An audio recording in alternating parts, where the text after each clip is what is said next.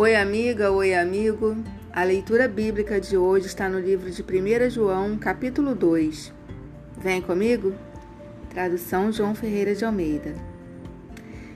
Filhinhos meus, estas coisas eu vos escrevo para que não pequeis. Se todavia alguém pecar, temos advogado junto ao Pai, Jesus Cristo, o justo. E ele é a propiciação pelos nossos pecados e não somente pelos nossos próprios, mas ainda pelo, pelos do mundo inteiro. Ora, sabemos que o temos conhecido por isto, se guardamos os seus mandamentos. Aquele que diz, Eu o conheço, e não guarda os seus mandamentos, é mentiroso, e nele não está a verdade. Aquele, entretanto, que guarda a sua palavra, nele verdadeiramente tem sido aperfeiçoado o amor de Deus. Nisto sabemos que estamos nele.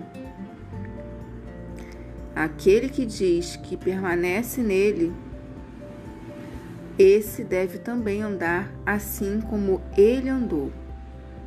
Amados, não vos escrevo mandamento novo, senão mandamento antigo, o qual desde o princípio tivestes.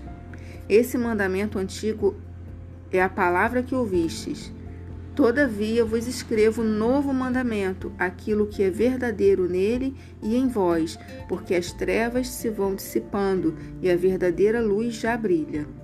Aquele que disser estar na luz e odeia a seu irmão, até agora está nas trevas. Aquele que ama seu irmão permanece na luz, e nele não há nenhum tropeço.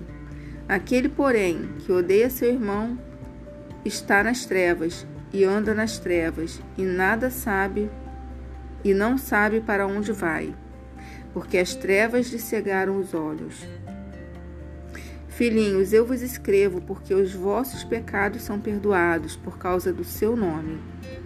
Pais, eu vos escrevo porque conheceis aquele que existe desde o princípio. Jovens, eu vos escrevo porque tendes vencido o maligno. Filhinhos, eu vos escrevi porque conheceis o Pai. Pai, eu vos escrevi porque conheceis aquele que existe desde o princípio.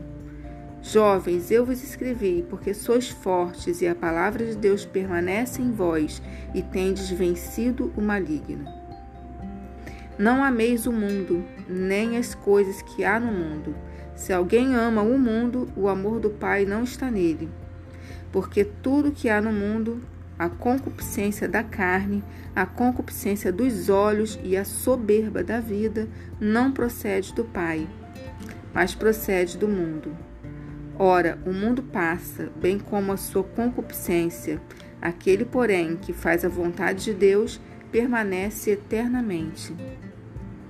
Filhinhos, já é a última hora, e como ouvistes que vem o anticristo, também agora muitos anticristos têm surgido, pelo que conhecemos que é a última hora.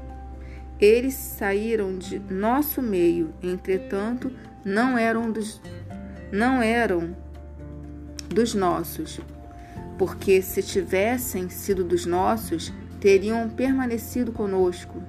Todavia, eles se foram para que ficasse manifesto que nenhum deles é dos nossos. E vós possuís unção que vem do Santo, e todos tendes conhecimento. Não vos escrevi porque não saibais a verdade, antes porque sabeis e porque mentira alguma jamais procede da verdade. Quem é o mentiroso senão aquele que nega que Jesus é o Cristo? Este é o anticristo, o que nega o Pai e o Filho. Todo aquele que nega o filho, esse não tem o pai. Aquele que confessa o filho tem igualmente o pai. Permaneça em vós o que ouvistes desde o princípio. Se em vós permaneceu o que desde o princípio ouvistes, também permanecereis vós no Filho e no Pai. E esta é a promessa que ele mesmo nos fez, a vida eterna. Isto que vos acabo de escrever é acerca dos que vos procuram enganar.